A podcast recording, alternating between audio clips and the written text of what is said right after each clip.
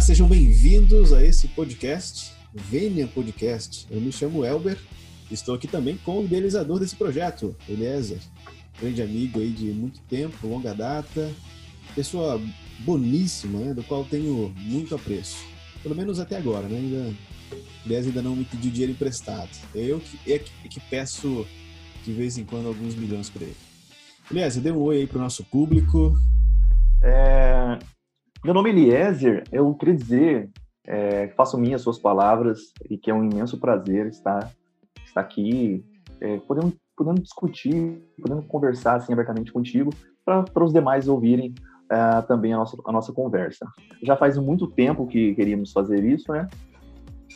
É, realmente, Eliezer, já tem um bom tempo que a gente tem planejado fazer isso e hoje nós decidimos fazer isso meio que imediato, né? Faz uns 20 minutos que a gente trocou umas mensagens no WhatsApp dizendo vamos falar sobre isso, vamos, vamos conversar sobre isso. E agora são 13h59 e a gente está tá gravando aqui meio que de forma imediata, né? A ideia, gente, é trazer algum conteúdo que seja útil para vocês. Né? Hoje nós vamos conversar sobre o direito do consumidor agora nesse período, né? nessa época de pandemia mundial. É, como que ficam os contratos, por exemplo, de academia, cursos, escolas, faculdades?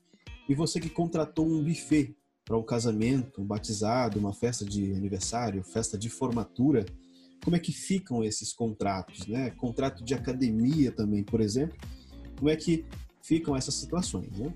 E aliás, sabe bem que muitos consumidores estão preocupados né, com a manutenção dos seus contratos de prestação de serviço nesse tempo de pandemia. Nesse primeiro momento, nós vamos estabelecer alguns conceitos importantes né, do Código de Defesa do Consumidor é, para que todo, todos os consumidores, é, eu e você, precisam saber para aprender como agir nesses momentos de crise. E é por isso que eu estou aqui com Eliezer, que já atuou no, nos atendimentos aos consumidores no PROCON, aqui de Londrina, estado do Paraná, Atuou também como conciliador nas sessões de conciliação do PROCON, em parceria com a Faculdade Positivo, aqui também em Londrina, e atualmente é especialista em Direito pela Universidade Positivo e mediador judicial em formação pelo Tribunal de Justiça do Paraná. Eliezer, parece é, fácil perceber alguns conceitos do direito do consumidor, mas quem de fato é considerado um consumidor? E mais ainda, quem pode ser considerado como fornecedor? E por que, que é tão importante saber esses conceitos antes de qualquer conversa sobre é, assuntos que envolvam aí o direito do consumidor? Ah, sim, Albert. De fato, é muito importante mesmo saber é, se você está numa relação de consumo, se você é consumidor ou se você é fornecedor. Por quê? Imagine você na qualidade de consumidor você deu qualquer problema na sua relação de consumo, na compra que você efetuou, ou nos serviços que você contratou, ou até mesmo no objeto que você já havia, já havia comprado, adquirido e deu defeito, ou deu vício, é, juridicamente falando, você precisa procurar é, resolver essa questão, quer seja com o fornecedor, com a outra parte, ou mesmo procurando seus direitos via, via administrativa ou via judicial. E para isso, você precisa saber é, se você está numa relação de consumo para, para entrar no PROCON, para sua reclamação ser, ser aceita no PROCON via administrativamente.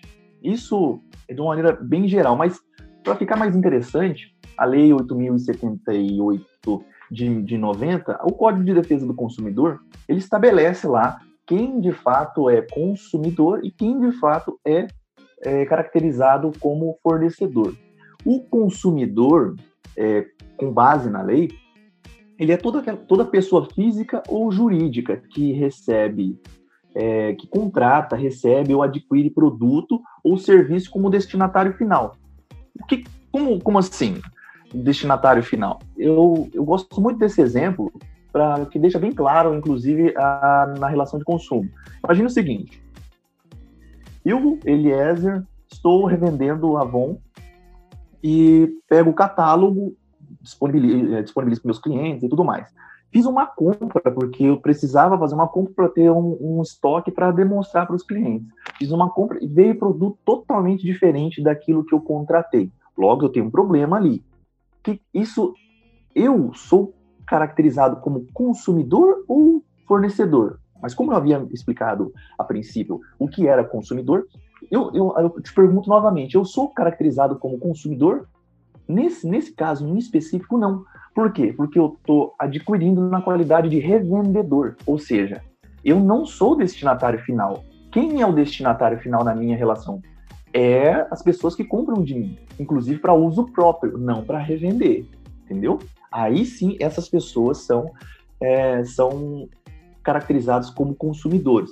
Imagine o seguinte: eu tenho uma empresa de telecomunicação, contratei um serviço para é, melhorar o ambiente interno da minha empresa, é, manutenção da faixa, da faixa, da faixa externa e manutenção da fiação elétrica interna da minha empresa. Logo, eu sou consumidor final, porque aquela ali não é a atividade da minha empresa. Eu, eu faço atividade diversa àquela que eu contratei. Ou seja, os serviços não são para revender, certo? E não sei se ficou bem claro, mas agora já partindo para o que é fornecedor, o artigo, ter, o artigo 3 da, da, do Código de Defesa do Consumidor, ele, ele explica também o que é fornecedor que é toda pessoa física ou jurídica, pode ser também pública ou pode ser privada, ou seja, pode ser um, um ente governamental ou não, nacional ou estrangeira, ou entes despersonalizados também, que prestam serviços de importação, exportação, distribuição. Para ficar mais claro, porque isso é um termo mais jurídico, para ficar mais claro, é aquele que pega serviço, executa para e faz isso habitualmente ou faz exportações, importações, revende produtos, isso com habitualidade. Imagina o seguinte, que é, aí é interessante, que é aí que é o pulo do gato. Imagina o seguinte, é, você tem um carro que quer desfazer dele, você quer desfazer desse carro e, e, anunciou ele nas plataformas aí disponíveis. Logo, um interessado entrou em contato contigo, fechou o negócio, tudo mais, foi feita a transação, maravilha. Deu problema. Ele, esse interessado que contratou, que comprou o seu carro, vai no Procon reclamando que deu problema. Ele poderia estar no Procon? Não, não poderia. A reclamação não vai, não pode ser feita por lá. Por quê?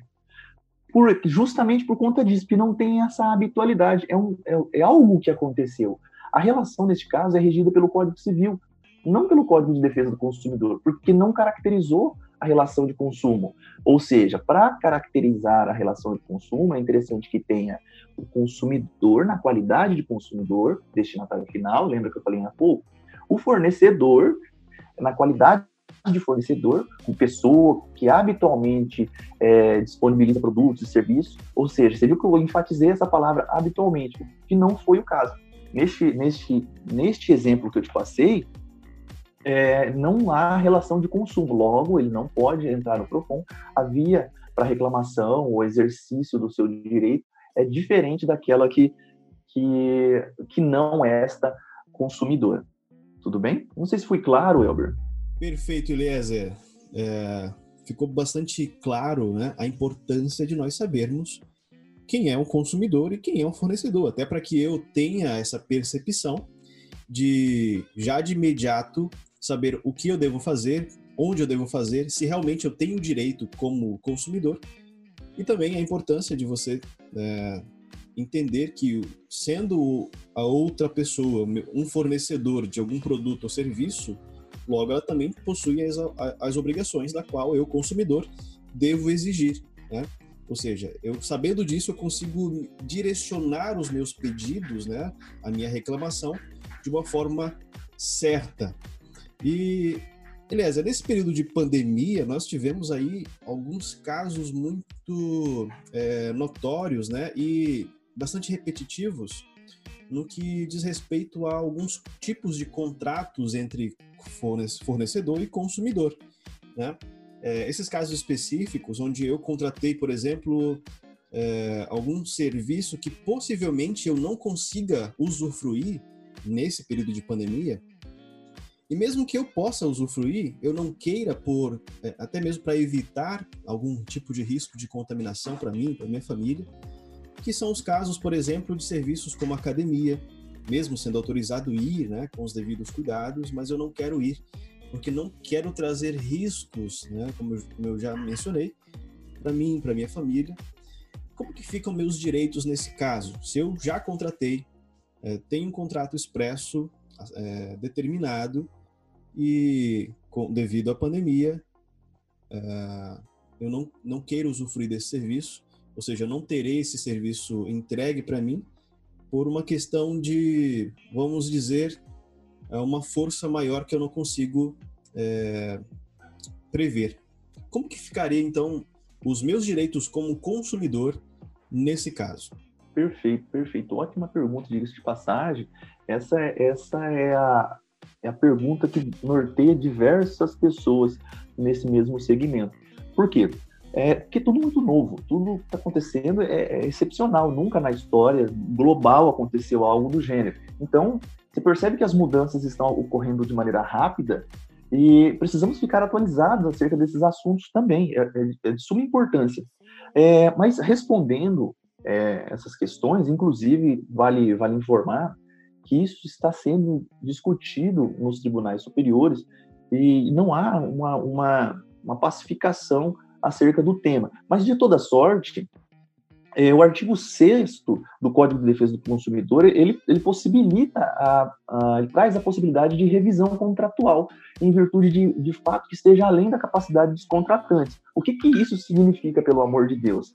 Isso significa o seguinte, que ocorreu um fato que não, que não é o esperado, digamos assim, no Código Civil eles chamam de é, fato fortuito ou força maior aconteceu um fato que está além das capacidades de resolução dos contratantes, ele, esse, esse é, é aberta a possibilidade de revisão contratual ou, ou até a própria rescisão contratual em virtude daquele fato em específico.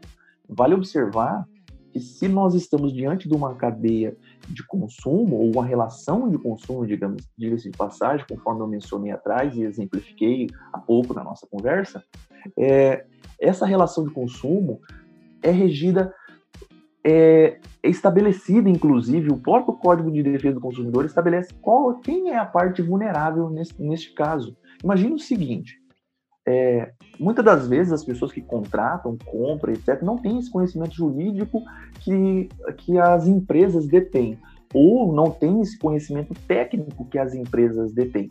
Agora, trazendo para uma, uma compra de um produto, logo o vendedor, ao vender, digamos assim, é, um produto específico, ele é orientado acerca dos, do, das especificidades técnicas, das funcionalidades, das técnicas de venda. Ele é orientado acerca de, um, de uma gama de fatores para convencer o consumidor a comprar aquele produto, explicando a necessidade, etc, etc, etc.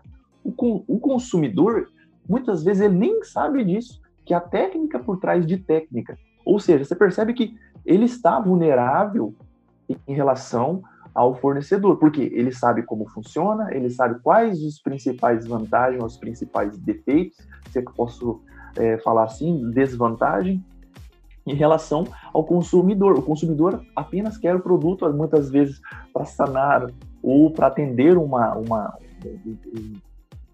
um objeto em específico, para atender um caso em específico ali, e este consumidor é vulnerável guardadas as devidas, é, devidas proporções. Mas, mas note que o artigo 6 ele possibilitou ao fornecedor, ou ao consumidor, perdão, a essa possibilidade de rever as cláusulas contratuais. Entendeu? Se ele vê que está tornando-se inexequível, ou seja, não pode ser executado, ele pode rever, porque o princípio básico daquilo que você compra é receber nos moldes que você é, que você contratou. Legal, muito bom. Então, essa seria então a, a, aquela arma poderosa que o consumidor tem nesses casos específicos, né, de é, casos de força maior, que ele pode acionar esse artigo que você falou, que é o artigo 6 para é, modificar o contrato, né, para modificar alguma, alguma cláusula do contrato, inclusive fazendo que, para usufruir daquele serviço, ele pode começar a usufruir a partir de determinado mês à frente e não daquele período que ele deveria cumprir. seria possível, então, fazer esse tipo de modificação no contrato? E, e quais limites dessa modificação para eu acionar essa possibilidade aí de, é, o contrato, mudar o contrato com base nesses casos de força maior? Ah, sim, perfeito, Helder. Uh, de fato, é possível, que nem havia mencionado, efetuar essa, essa modificação contratual, mas, mas você perceba que é, o que eu digo aqui não é algo incisivo, entendeu? Falando, não, você tem que fazer de cima para baixo, é imperativo, não, não tem como resolver, é isso aqui, pronto, acabou. Você percebe que está mais pro é, diálogo. Vamos fazer o seguinte, vamos recontratualizar, se é que eu posso usar o termo nesse, nesse desse jeito, mas vamos, vamos pactuar novamente, vamos rever os contratos, vamos conversar, digamos assim. Perceba que isso é muito do bom senso de ambas as partes. Claro que é, há diversos problemas nesses segmentos que aí já, já fogem, inclusive, é, ao tema dessa conversa, mas você perceba que é, é possível apresentar administrativamente, ou seja, entre as duas partes ali convencionar, falar não, aqui tá ficando difícil para mim nesse sentido, nesse sentido tá sem assado, porque do mesmo jeito que houve a conversa na hora da contratação, porque sem diálogo, e diálogo eu, eu me, me, me refiro a tudo, a, a, a, que vá além da voz, que seja escrita, etc. Então, se há diálogo anterior, por que não há diálogo no começo e até posteriormente? Porque é assim que se resolve neste caso com um bom entendimento nesse sentido. É, exatamente. Inclusive, a gente conversa bastante sobre essas possibilidades de negociação, de, de conciliação, e a gente ouve bastante, você fala bastante, é, muito sobre isso, que é esse momento de, no caso da revisão desse contrato, que é o, a, a forma de se fazer através de um diálogo, ou seja, não é o fornecedor não é obrigado a fazer isso, né, de forma voluntária ou aqui, mesmo que a pedido do, do consumidor, como você disse, é, é, usado o diálogo. Esse é o momento em que as partes elas acabam sendo os, ju, os juízes da própria vida, né, da, daquele, daquela relação. Porque caso o fornecedor não concorde, mesmo tendo um diálogo, e o consumidor não consiga essa revisão, será, será possível apresentar isso para o judiciário, e o judiciário, por receber essa demanda, ele vai ter que resolver sobre aquele caso, né? Então, sempre o diálogo é a melhor forma, que é, é o momento em que as partes têm a possibilidade de serem juízes da própria vida, né? Elas estarão decidindo por si daquela relação e não levando essa demanda, esse problema, esse conflito a um terceiro, né? que é, seria o Estado, o Judiciário, o Poder Judiciário, para solucionar aquele conflito ali. Que isso, a gente sabe, é muito desgastante, né? De fato, Elber, é muito desgastante mesmo. É, vale lembrar que falando em diálogo, em conversa, facilitação dessa conversa é, entre as partes, isso vale não só para a relação de consumo, inclusive.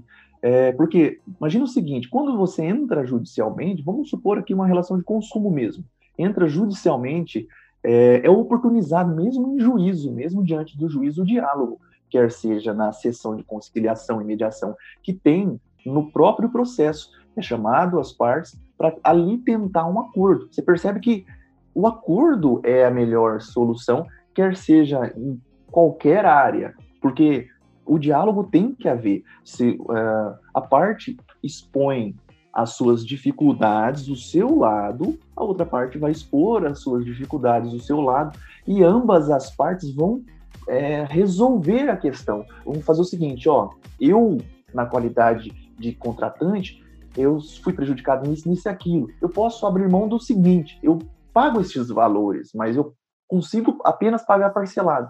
Imagine a outra parte, fala, não, tudo bem, eu, eu, eu aceito parcelado, mas é, eu, eu, eu, diminuo, digamos assim, o valor da prestação, não coloco, não coloco juros, enfim. Você percebe que ambas as partes perdem, entre aspas, um pouquinho em prol da conciliação, em prol de um bem maior. E vale lembrar que, neste caso, já partindo ali a questão de conciliação, é, a parte é, pode pactuar ali, mesmo em juízo mesmo, algo que não esteja no processo, desde que é, desde, guarda, desde que guardadas as, as relações ali com o caso, certo?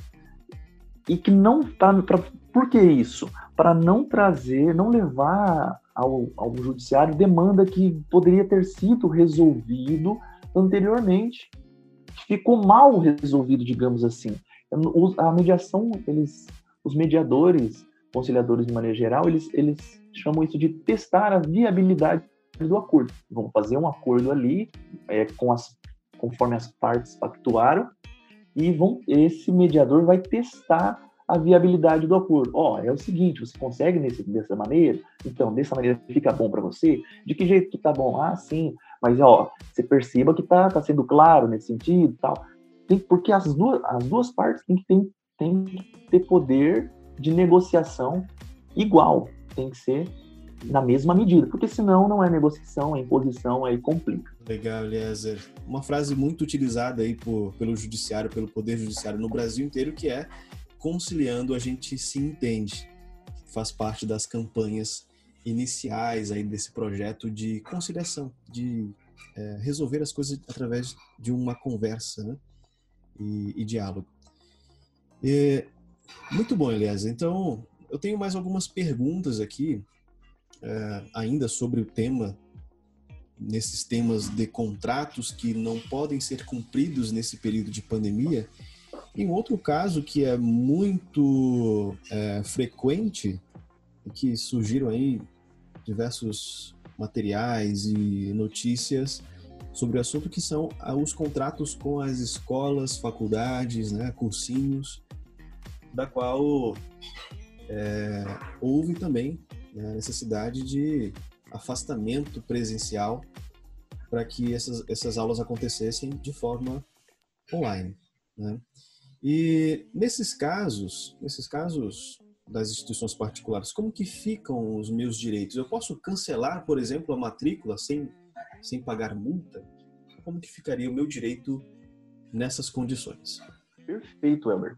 Bom, hoje é, tem várias teses que fundamentam uma, uma ação é, discutindo esses detalhes, essas minúcias do contrato em específico com instituição de ensino ou com qualquer outra instituição de, prestação de serviço continuado. Uh, veja bem, que isso que nós estamos conversando aqui de maneira mais tranquila, de maneira até mais informal, é, está em discussão neste momento, inclusive. É, não, como eu havia mencionado lá atrás, não há, não há um parecer final, não há um, um, uma decisão falando, não, é assim para este caso, vai ser desse jeito. Não tem, isso não tem. O que há é entendimentos. Entendimentos variam conforme o local, variam conforme, conforme é, a Câmara, conforme o tribunal, enfim. Isso, isso, isso é de uma maneira muito, muito recente. O que eu, o que eu vou trazer aqui para você para tentar responder essa, essa, essa pergunta é as, é, as teses que fundamentam essa, essa, essa teoria de rescisão contratual, essa teoria de diminuição dos valores, que está em alta, porque é, o que eles alegam é o seguinte: o que eles, na qualidade de consumidor, alegam é o seguinte: contratei o ensino presencial, né, estão entregando ensino à distância. Logo, não tem manutenção com, com, com prédio, não tem manutenção com sala de aula, luz, não sei o quê. Então, deve ser descontado no, no, na mensalidade. Isso, isso há algumas possibilidades, na minha, no meu entendimento, há algumas possibilidades. Porque, veja bem, se, se nós observarmos o artigo 393 do Código Civil, ele, ele traz lá o, as características do caso fortuito, força maior, que é aquilo que está além, da, além do controle das partes, é aquilo que, que vá, extrapola o, o, o, nossa previsibilidade, ou seja, aquilo que não tem como prever. Nós teríamos condições de prever uma pandemia, esse, esse, esse, esse vírus e tudo mais. Não tem, não, não tem condições. À toa que o planeta todo está, está sofrendo por conta disso. Então, e essa é uma das teses que fundamentam a questão da rescisão contratual sem ônus. Sem ônus é o quê? Tem aquela multa lá, etc., que tem questões de fidelidade, que tem multa, multa é, contratual por rescisão antes um determinado tempo, enfim. Essa é uma das teses que fundamentam esse, essa não, esse não ônus, digamos assim, no caso de rescisão. A outra é a teoria da imprevisão, ou seja, é previsto lá no artigo 317 do Código Civil, que por quanto, é, por, mesmo que ainda tenha motivos imprevisíveis, a prestação de serviço não pode ser executada. Por exemplo, não tem como eu dar aquela execução a um serviço em específico. Não tem como, no caso das academias, por causa de um decreto, está fechado tal, não tem como. Logo, eu não tive essas aulas. Meu, meu, meu plano é do dia tal até dia tal, a, a pandemia afetou 50%, 60% do meu plano, eu quero 60% de desconto. Então, você percebe que essa é outra teoria que é possível arguir judicialmente. Mas isso eu estou falando em litígio, em briga judicial. Lembrando que é possível que faça um acordo entre consumidor, e eu digo o seguinte, até recomendo que abra um canal de diálogo com o seu consumidor, porque via de regra funciona da seguinte maneira: quanto maior a empresa, mais longe é do consumidor na questão do, da resolução de, de, conflito, na questão de, de diálogo. Mas essas empresas que visualizam isso, abram o diálogo com o consumidor e consumidor vá atrás desse diálogo para resolver de maneira consensual, por, porque resolvendo de maneira consensual, ambos ganharão. Pode ficar sossegado. A outra, a outra teoria também é pelo artigo, ele é visto pelo artigo 478 do Código de Processo Civil, que é a teoria da onerosidade excessiva. O que, que é? Imagina o seguinte: você contratou um serviço em específico, certo? Ah, e você pagou por aquele serviço em específico, mas você está sendo muito onerado além daquilo que foi contratado. A outra parte está ganhando muito além daquilo que era previsível ganhar. Ou seja, porque quando alguém contrata, oferece um serviço, ela tem uma previsão de, de ganho. Quando alguém contrata como consumidor, ela tem algo a receber e um valor que ela vai contra, é, ela vai contrapor, inclusive, digamos assim, eu posso usar esse termo. Ela vai, é, em contrapartida, é, entregar esses valores. Então, quando ficar oneroso para uma das partes, é possível a rescisão unilateral ou a rescisão contratual, é, tendo em vista a onerosidade excessiva. Não sei se foi muito claro, mas acredito que já deu para vislumbrar que é possível. Ficou muito claro para mim. E, inclusive, aprendi muitas, muitas coisas aqui que eu não, não, tinha, não tinha essa percepção. Né? E uma questão importante, que bem, você mencionou bem, é a respeito de, eh, por mais que o consumidor tenha, ou melhor, por mais que o fornecedor tenha aí reduzido alguns custos que ele exercia, essas universidades, faculdades, escolas de ensino, né?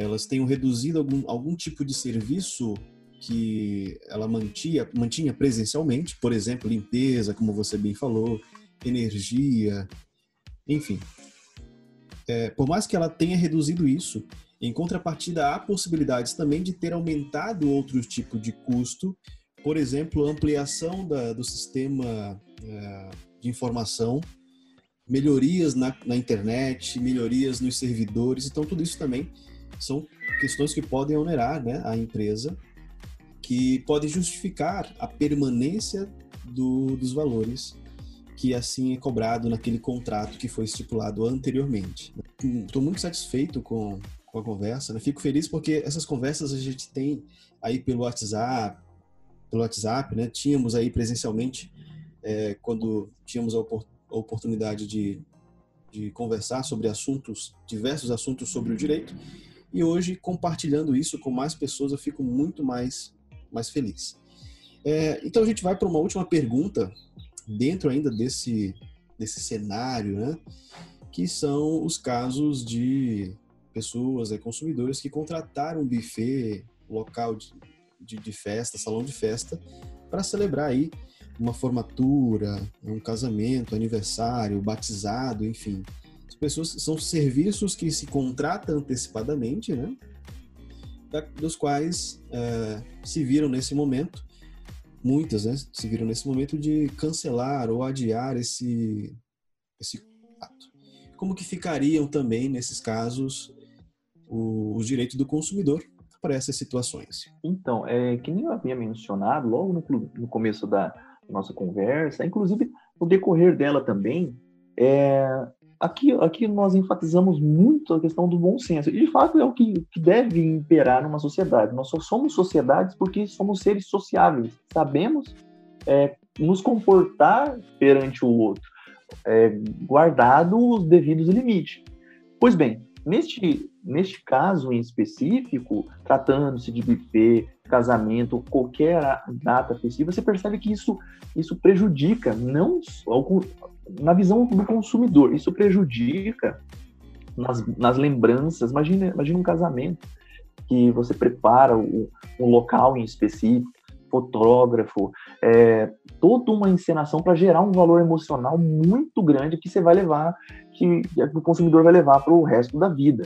E aquilo não acontece.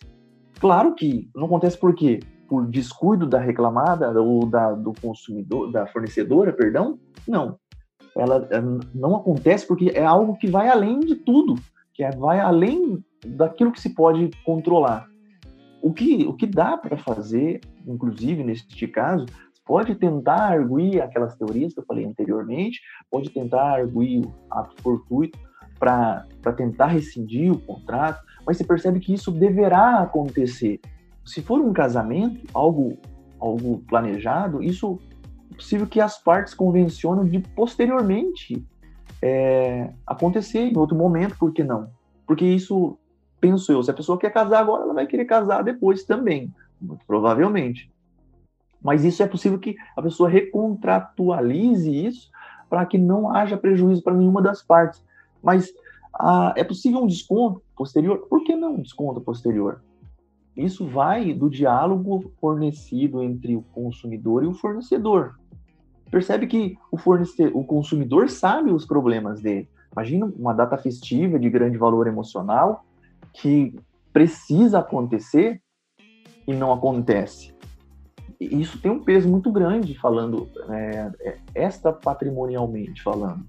Isso tem um peso muito grande. Mas você percebe outro lado também é, do fornecedor, que tem que arcar com famílias e tudo mais, é, manter empregos, manter fornecedores e ainda tem que se manter em pé, funcionando, para posteriormente entregar um, um, um, serviço que talvez, não sei, guardadas essas incertezas, não sei se acontece.